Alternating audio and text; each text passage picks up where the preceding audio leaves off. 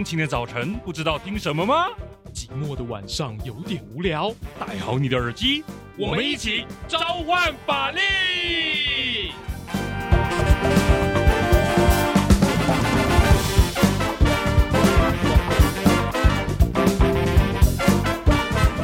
嗨，大家好，欢迎再次来到我们召唤法律的节目。我们今天刚好是录的是法律头版，我是节目主持人大黑，哎，我是 YouTube 英雄说书的主持人说书人阿瑞。很高兴大家来到我们这个好召唤法律的第二个单元。第一个单元我们强调是这个法律周刊，今天要录的是法律头版，我们就会帮你整理很多时事之哈包含的关键字，然后呢从法律的角度哈跟历史故事的典故来跟你哈分析一些资讯，帮你滋润一下哈每天的生活，算是焦点时事啦。没错，这个头版的时事。那今天呢，这个要跟大家分享的东西啊，这个上一回呢，其实好有给大家一个强力的暴雷。没错，就是关于一个中国国国国。好，你好，自带 回应哦，不用上特效。是是，对啊，这件事情呢，哎，当然了，不是我们自己说，呃呃，特别要找洞来自己跳下去啊。虽然我有点后悔，干嘛选这个？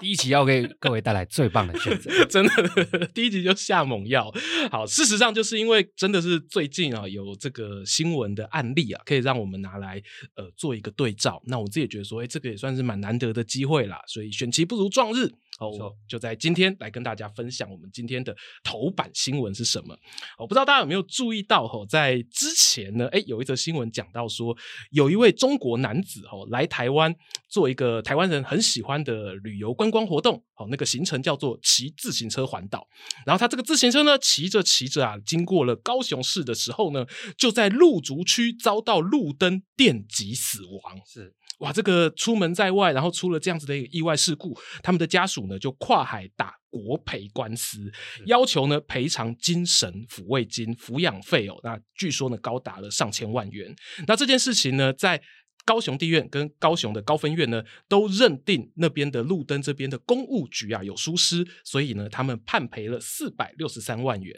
然后并且呢可以上诉。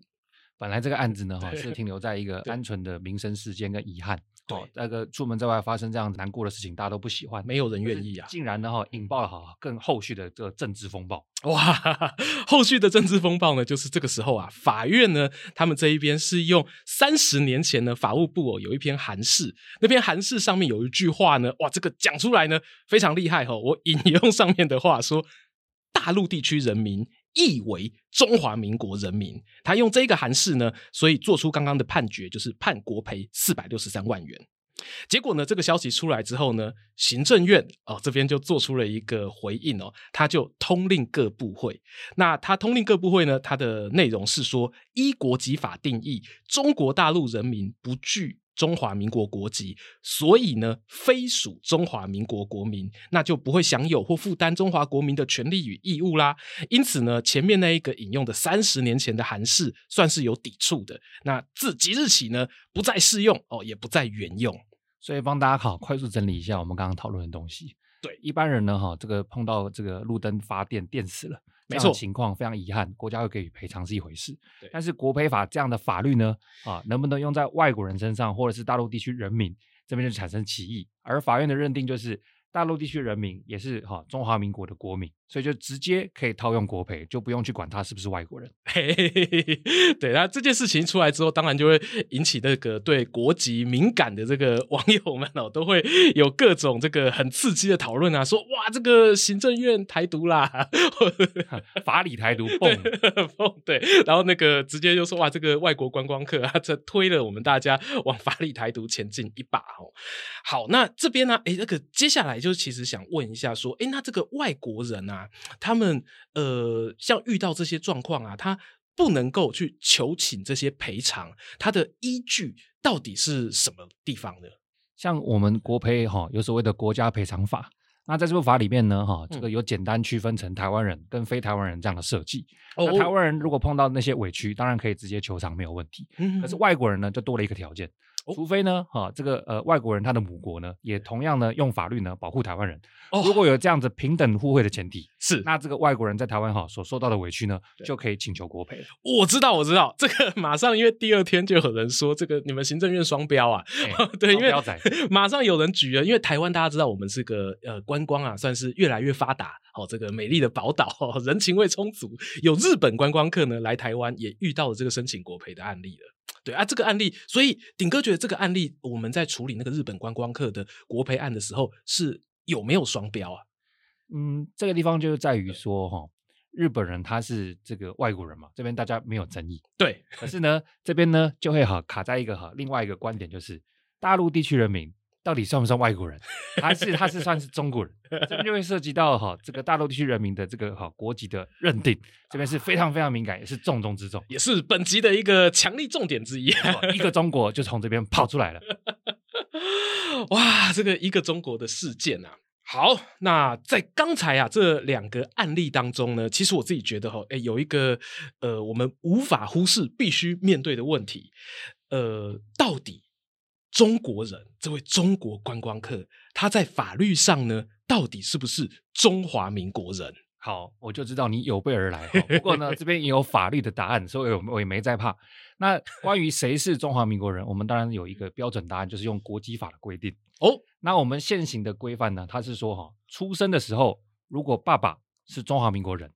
啊，那我们就会跟着这个爸爸的这个国籍，那同样也就是中华民国人。合理。对，所以。如果说某甲他在这个哈台湾出生，他爸爸是中华民国人，那当然会没问题。当然的中华民国人，当然的中华民国人。可是如果这个某甲他是出生在哈所谓的这个中国，然后呢，他爸爸也是这个哈国籍上是中华人民共和国的人，中华人民共和国国籍的人，是不是觉得有点绕口？对，有点绕口，舌头都不小心卷了起来。那这个时候他算不算是中华民国人，就会产生非常大的歧义。啊，不过一般认定了哈，一般主流民意的这样的想法，嗯、因为我们已经这个哈两岸分治很久了，没错，所以呢，在这个中华人民共和国辖区境内出生的人，嗯哼，他的爸爸可能就不太会被认定是中华民国人，这是相对这个普遍的一个想法，这是现实面的问题，现实面的问题，嗯，哦，所以呃，依照现在的这一个状况啦，就是我们现行的规定，官方说法就是看他出生的时候。爸爸是不是中华民国人？我可以很简单的这样子归纳。但是回到刚才法院的判决，法院判决跟韩氏之所以会被起争议的点，就是对，虽然这个哈相对主流的民意认为，嗯哼，这个中华人民共和国境内的人他不会是中华民国人，那么可是，在法律上他会有一个一个算是评价的角度，跟素人的想法不太一样。哦，那评价的角度就会把中华民国的领域。这样子哈，扩大 给予除了台湾台澎金马这个辖区之外，也扩大给予哈对面的秋海棠。我我观众朋友，我帮你描述一下现在大黑的手势哦，越放越大 非常有野心。我们大黑的野望，对，所以这个呃，现实大家好所觉得中华民国的辖区，跟法律上所认定哈中华民国的这个。呃，领土范围恐怕就有点约略不同，这个就是呃国际法它在认定上的一个灰色地带。哦，难怪这一次这个行政院的回应啊，就是也是马上就是引起了哎，某些网友觉得哇，这个好像大快人心，可是有些网友又觉得说，这不是早就已经知道的事情吗？好、哦，就会有这样子的不同的一个感想发生。不过，在这个法律的认定上呢，哈，它确实有针对中华民国的大还是小做一个伸缩哈，这个自如的一个讨论。不过，这个大跟小伸缩自如的讨论呢，哈，在九零年代呢，哈，有一股政治风暴 啊。你说的是那个很刺激的那个，很刺激、很刺激的一个什么论？那我们就邀请阿瑞哈来帮我们爬梳一下哈。啊，过去九零年代到底有什么什么论哈，让我们对这个生疏自如呢有了第一次这样的想象。讲到这个呢，就当然是不得不提啊，我们这个有台独教父之称的 李登辉前总统啊。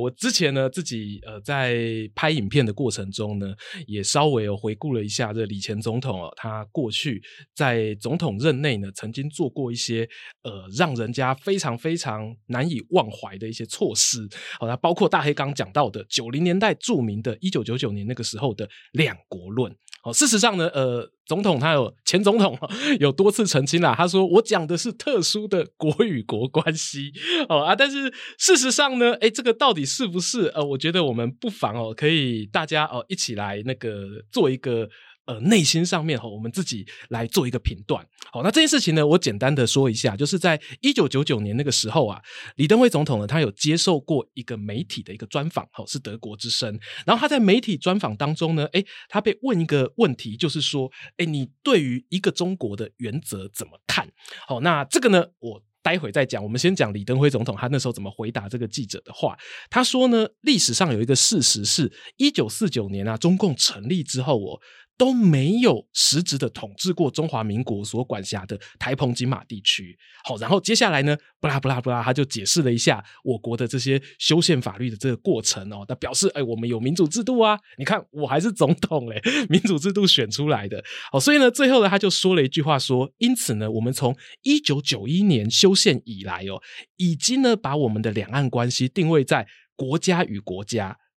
至少，就算你不能接受，至少呢，也是一种特殊的国与国的关系。以上都是李前总统的话，谢谢谢谢谢，没错没错，到这边都还是，到这边都还是。对，接下来几句也还是啊，就是李前总统又继续说，至少是特殊的国与国关系，而非一个合法政府对一个叛乱团体，或者是一个中央政府对一个地方政府的一个中国的内部关系。好，那我的引用到此结束。对，所以。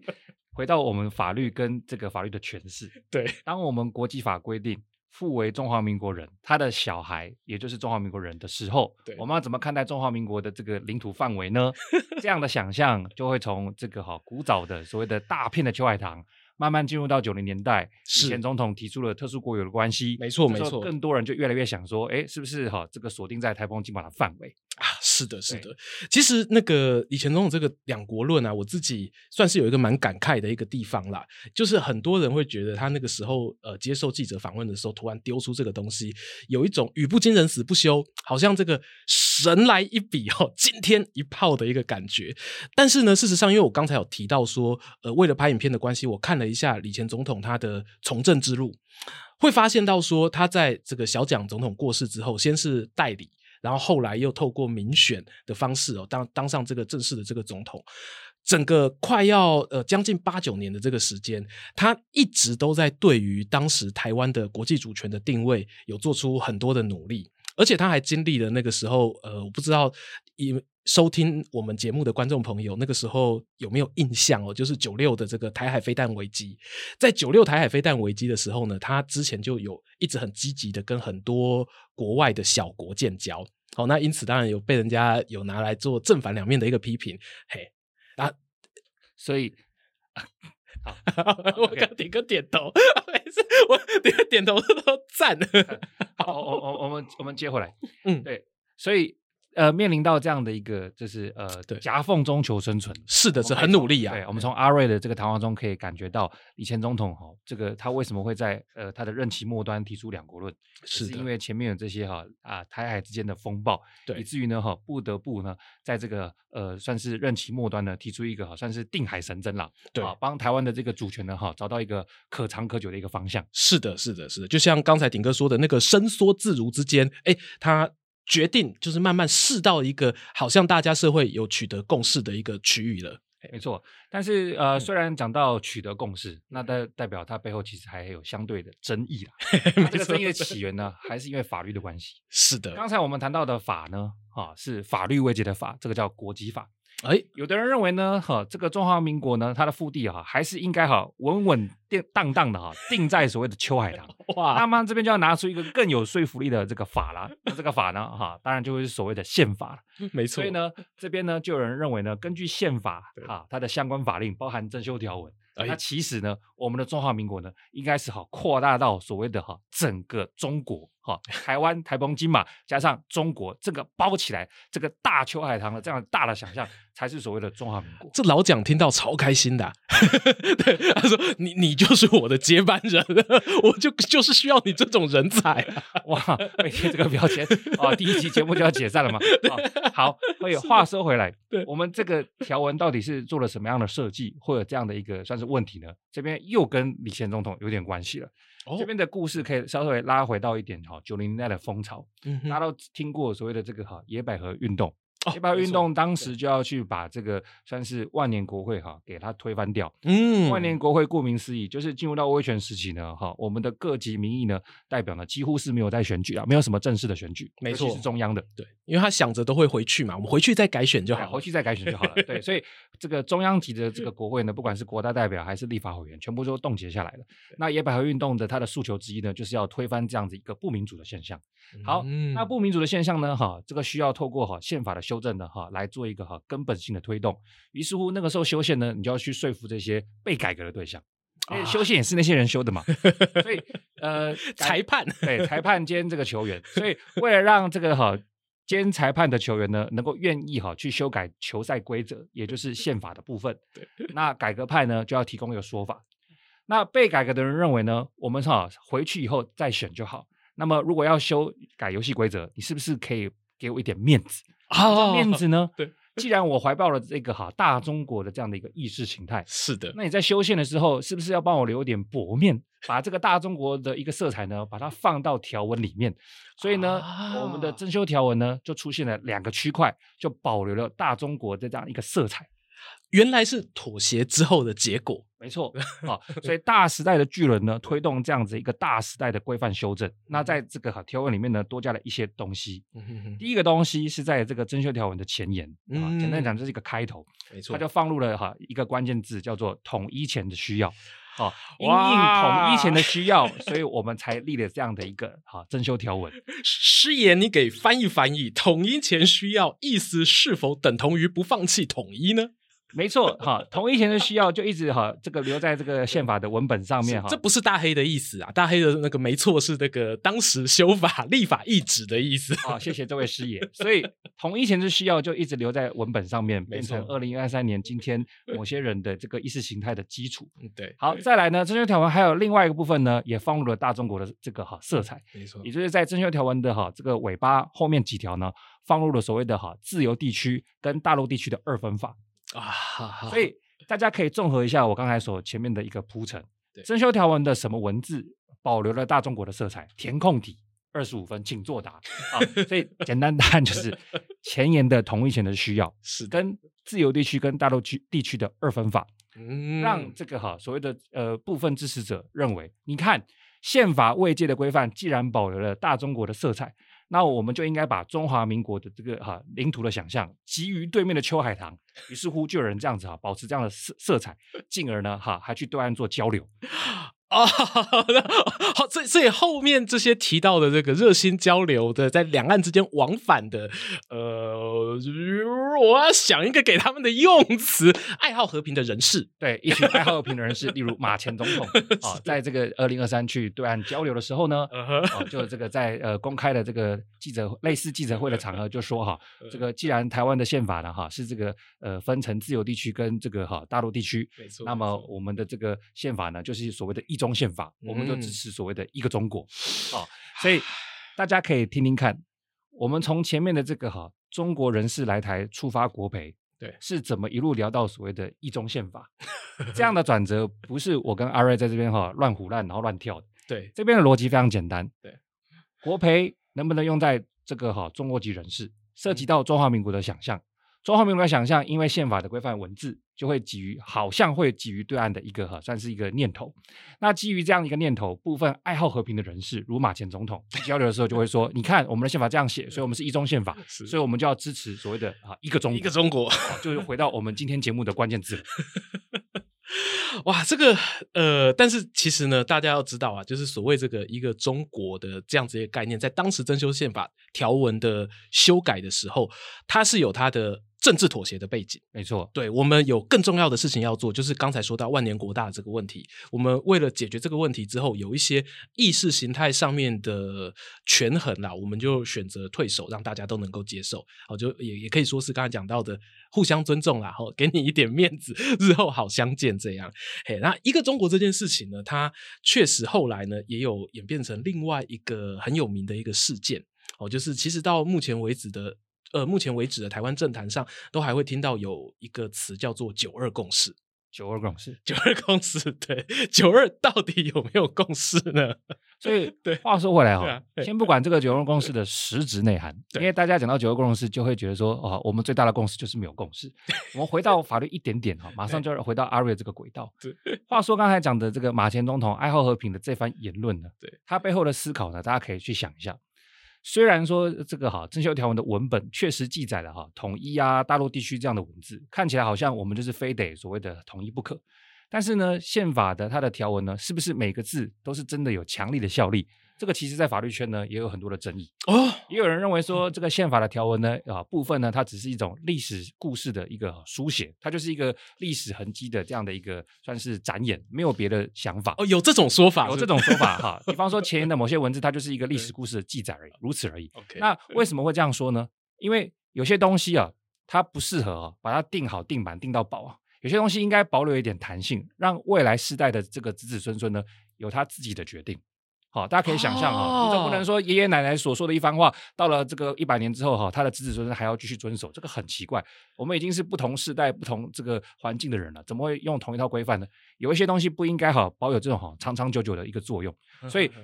比方说哈，要不要统一这个东西，就应该随着时代的变化做一个这个想象嘛。假设我们把中共的角色弄极端一点。如果他是哈，这个除了每天拿着四百多个飞弹对着我们之外呢，还动不动哈用毒气呢在台湾上面绕啊绕啊绕，大家会想要跟这种呃有趣的国家做统一吗？我想应该不会想被宪法这样的规范所绑住吧？是是是是是，对，统一这个东西是不是真的哈？这样的文字是不是真的有能够拘束当代人民的效力，就会产生非常大非常大的争议。以至于啊，马前总统讲到，我们就是一中宪法，我们就是应该要一起遵守一个中国，这个其实是有这个讨论的空间的，并非这个算是呃定海神针，给它定下去就不能讨论的了。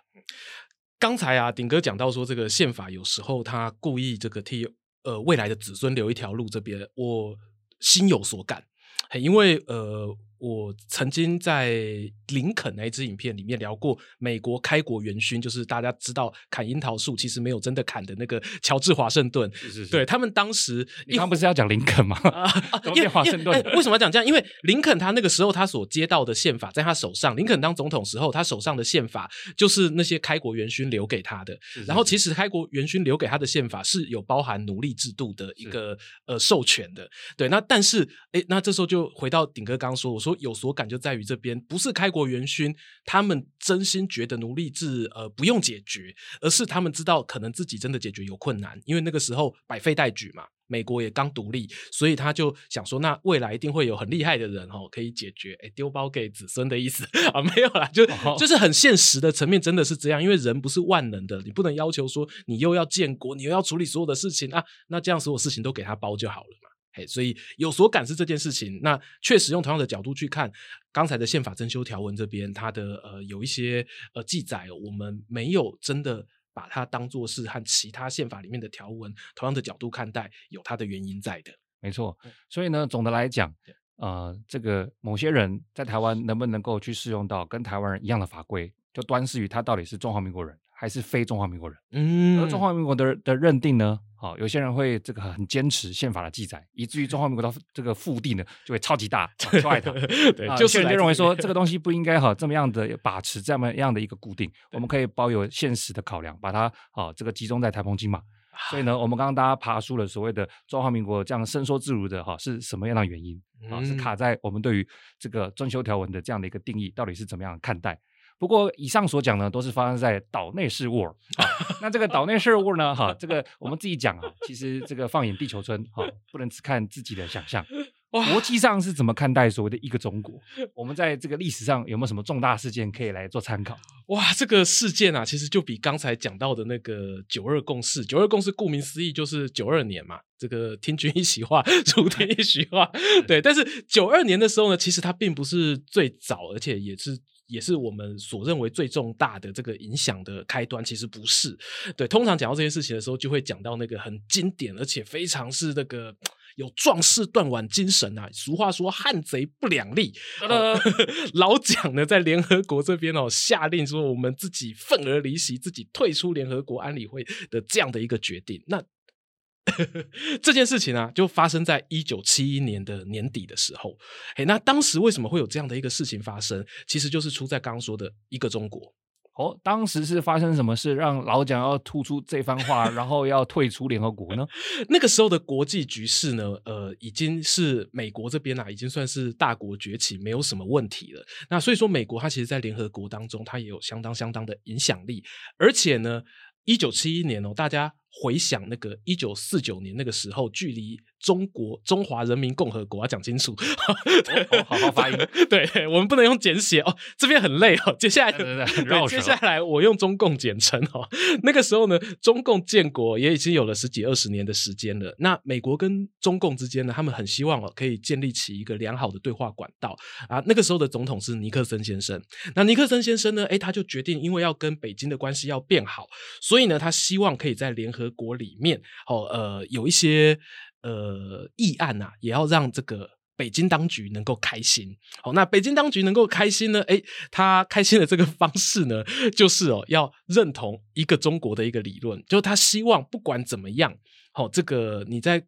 国外啊，在联合国里面代表的席次。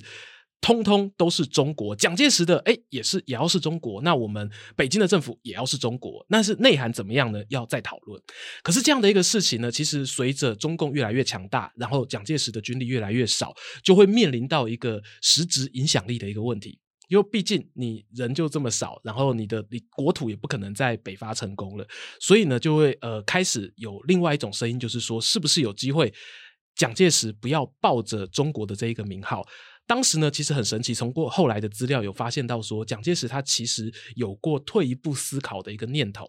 嘿，他的念头就是他想要让中华民国变成以台湾的身份脱胎换骨，在联合国里面去成立。嘿，那想当然了，这个东西是没有被中共那边所接受的。那因此后来一步一步呢，他的退让的这个呃协调，通通都失败了。那他是跟谁协调？就是跟美国老大哥协调。好，那协调最后失败的一个结果，就是在刚才讲到的一九七一年的这个十月，联合国里面呢就发生了一个非常非常一个重大的一个决议。当时呢，美国他们就宣布呢，要以一个重要的问题案，好来做一个修正。那这个重要问题案的内容是什么呢？它就是呢要排除中华民国必须联合国大会三分之二会员国同意。好，然后这边呢，哦，这个重大的问题案是什么呢？哈，它就是呢必须啊要排除中华民国呢，他们必须要经过联大三分之二会员国同意。好，然后只要能够半数同意呢，就可以去通过一个。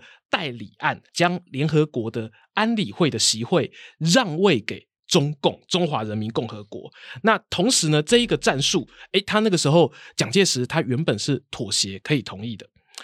但是呢，中国那边他们因为呃一个中国的这一个执念啊，所以他们最后他跟美国讲说，如果你要这样子搞，我们以后美中都不要做对话了。所以美国呢，他们选择退让了。他退让的结果就是，他希望台湾这一边也能够接受毛泽东那个时候的一个提案。但是蒋介石发现事情走到这一步的时候，已经没有办法照他走了。不管是想要以台湾，或者是想要让中共这边有两个中国各自发话，都没有办法成立的时候，他都没有办法做到的时候呢，他就。只好哈做出一个决定，就是刚刚我们前面讲到的，他下达我们当时外交部。派驻在联合国那边的官员，要他做出了一个愤而离席，呃，就是说，哎，与其这样子，我们不如自己退出联合国，保留一个说，哎，我们曾经以中华民国在台湾这个身份呢，我们中华民国退出的身份，我们最后的尸体上面是写着中华民国的。那这件事情后来就会让人家说啊，你那时候为什么要退出？我相信一定很多人在事后，事隔多年，半个世纪之后，都在讨论这件事。可是呢，如果你回头去想当时的一个情境，呃，蛮多学者啦。采取的通说就是，蒋介石如果他没有下这一个冲动决定的话，那事实上呢，隔个几天，联合国就会把他提出来了。对，所以这件事情，呃，是当时呃不能够说是完全是冲动的一个决定，那也导致一个中国这件事情从此诶变成现在联合国里面算是一个主流国际之间的一个看法。这边帮听众朋友哈整理刚刚阿瑞分析的几个点呢。对，第一个点就是说哈，在那个年代。因为这个实质影响力的缘故呢，哈，没错，大家把这个中国的想象呢，慢慢靠拢到中共当局这边。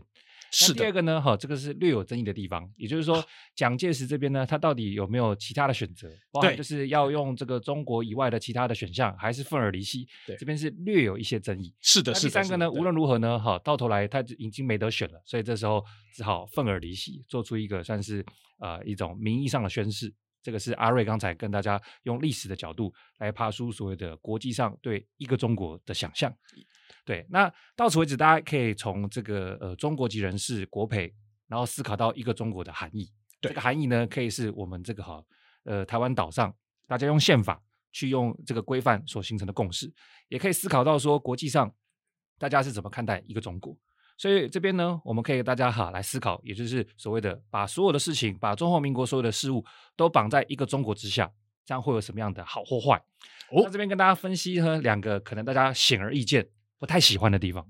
如果我们把这个中华民国跟所谓的中国这个概念绑在一起，对，中华民国等于中国，对，会怎么样呢？第一个大家显而易见不喜欢的点就是。如果说尔后中共当局他如果对台湾这个说三道四，做一些我们不喜欢的指导，甚至呢他可能真的大军杀过来啦，这个时候在国际上的认知就会变成是什么？原来这个是中国内战啊！那既然是内战的话呢，这个国际相关的援助或者是国际相关的法规都其实没有什么正当性可以介入，因为这个毕竟是内战的问题，内战的问题，他在这个呃名言大义上呢，可能就找不太到好切入的空间，毕竟是他们自家事务嘛。而且这件事情呢，我自己呃还有一个很深很深的印象，就是我们刚才不是讲到特殊国与国关系两国论嘛？一九九九年，呃，事实上在两国论李登辉前总统发表过后的同一年，就发生了九二一大地震。九二一大地震那个时候一发生完没多久，那个时候因为两国论刚刚议题还在燃烧，所以中国外交部官员他们就。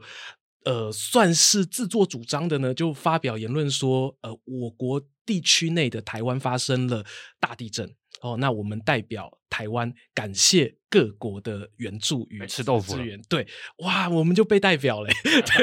啊，好开心啊，被代表了呢，对这件事情印象非常深刻，因为那时候真的我们已经也是大人了，也算是能够看新闻了，然后想说为什么。会这个样子。对，被呃莫名其妙被泄露年龄了。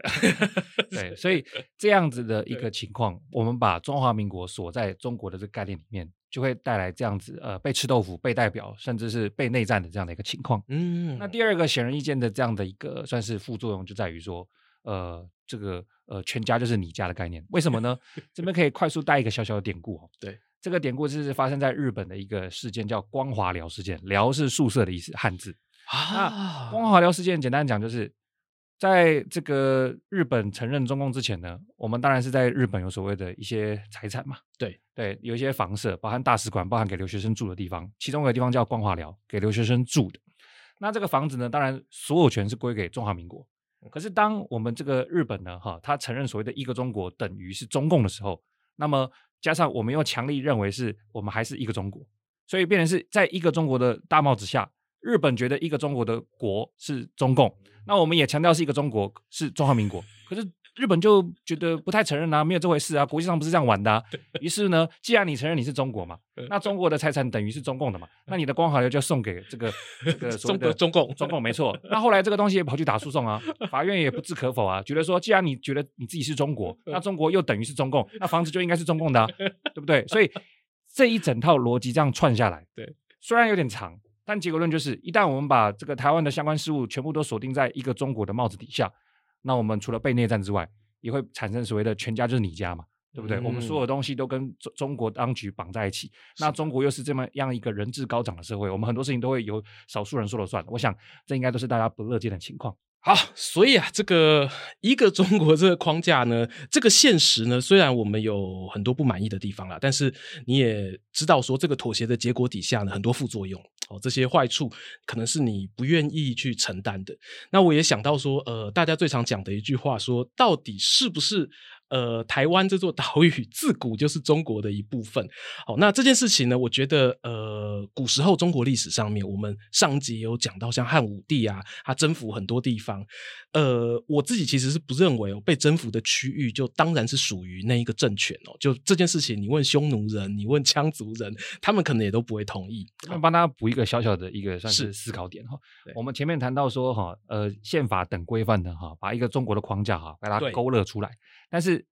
法律呢，它是建筑在社会的想象上面，而社会的想象往往会随着历史有所不同的转变。没错，这边阿瑞要谈的是哈，这个哈历来的想象。是的，是的，是的，对，因为你就是你放在说，哎，那个古时候的王朝的这个概念里面，他当然会觉得啊，这个普天之下莫非王土啊，我征服就我的。好，但是可是事实上，你时代在走，这些事情它就不是一个想当然耳的事情了。那我再讲几个比较现实面的，就是其实我们如果看近一点，我们不要看到那么久，我们以大家最常说的嘛，台湾曾经受到这个清朝的统治，可是清朝的统治之前呢，诶，这边岛上呢其实有另外一个政权，它就是跟清朝独立出来的，是郑成功他所代表南明所建立的东宁王国。对，那有非常肯定的可以说啊，那个时候的郑成功还有他的儿子郑经是不会去听清朝皇帝讲什么话，我就要做什么的。对，他们是一个呃彼此哦，应该是属于一个对等的一个关系。那再来呢，诶，这个。等到说啊，你说啊，那可是郑成功挂了哦，然后郑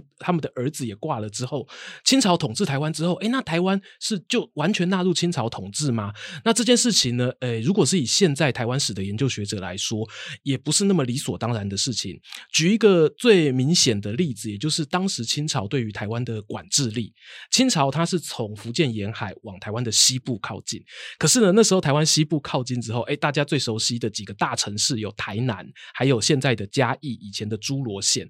整个西海岸哦，它就只有让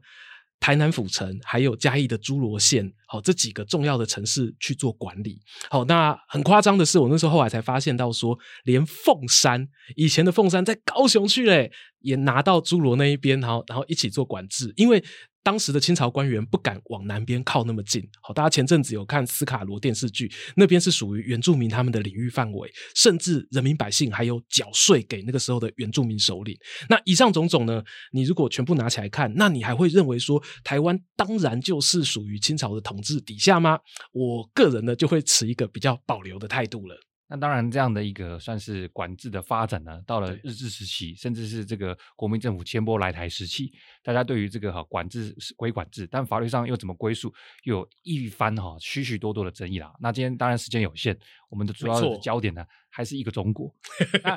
一个中国的讨论呢，哈，今天节目进到尾声哈，帮大家来做一个小小的整理。对，从法律的观点来看，我们为什么会面对大陆地区人士？会有这样的一个国籍认定的问题呢？对，原因是出在就是国际法的认定呢。哦，这个父亲呢是中华民国人，他的小孩就会是中华民国。可是父亲为中华民国，那个中华民国的想象又会被哈宪法哈带着这样的一个方向走，因为宪法呢留下一些文字，统一前的需要，大陆地区看起来好像把大陆地区应该说把大陆地区的这样的一个范围呢也列入到中华民国的这样的腹地范围。不过实际上真的我们有做管制吗？实际上我们有跟习近平收税吗？习近平有缴健保费吗？看起来好像又没有，所以导致这个条文的形式跟实质呢产生了汉格，也让我们哈抱持的这个呃贯彻呢就产生了疑问。不过说到底，国际上的这样的一个观点呢，也是我们绝对不能够忽略的，因为我们一直去谈一个中国，可是忽略了这个国际之间怎么看待一个中国的态度，也会让我们吃亏。所以，比方说我们刚刚前面谈到联合国的决议，又或是我刚刚约略提到的光华寮事件，如果我们不把这个放在心上，自顾自自嗨去谈这些议题，恐怕也是哈有一些鞭长莫及的一个哈一个小小的遗憾。嗯，没错没错，这个社会现实面啊，跟我们自己的个人的理想啊，这个取得平衡，我觉得是现在在台湾，如果你对于这个台湾的主权有关心的朋友们，哦，大家都要放在心上的一件事情，兼顾两者的平衡，呃，非常非常的重要。那这边我们在影片里面历史故事的部分呢，有讲到不少呃，李前总统他所做过的一些决策，对某种程度上面，我们呃，对于李总统他的。外交行为手段上面呢，我们可以看到，他应该是目前为止台湾存在过的领导人当中，呃，我自己认为呢，在弹性部分呢，诶，做的是很有风格的一个人。不管你是喜欢他或不喜欢他，对这个部分呢，他确实有取得了一些跟别人不同的一些手段。好，那这样的一个故事，然后也希望说让大家也可以去重新思考一下，说我们还有没有什么更多的哦，在未来国家主权的调整啊，或者是呃发展上面。有一些更好的改变。好，是，所以以上的讨论呢，大家可以发现到说，我们针对时事的这个爬书哈，帮大家好整理出法律的一个思考方向，还有历史的这样故事的回顾，希望让大家针对某些关键字，比如说一个中国，也能够有更深刻的想象。OK，啊，今天的法律头版就到这边，让我们下次见，大家拜拜，拜拜。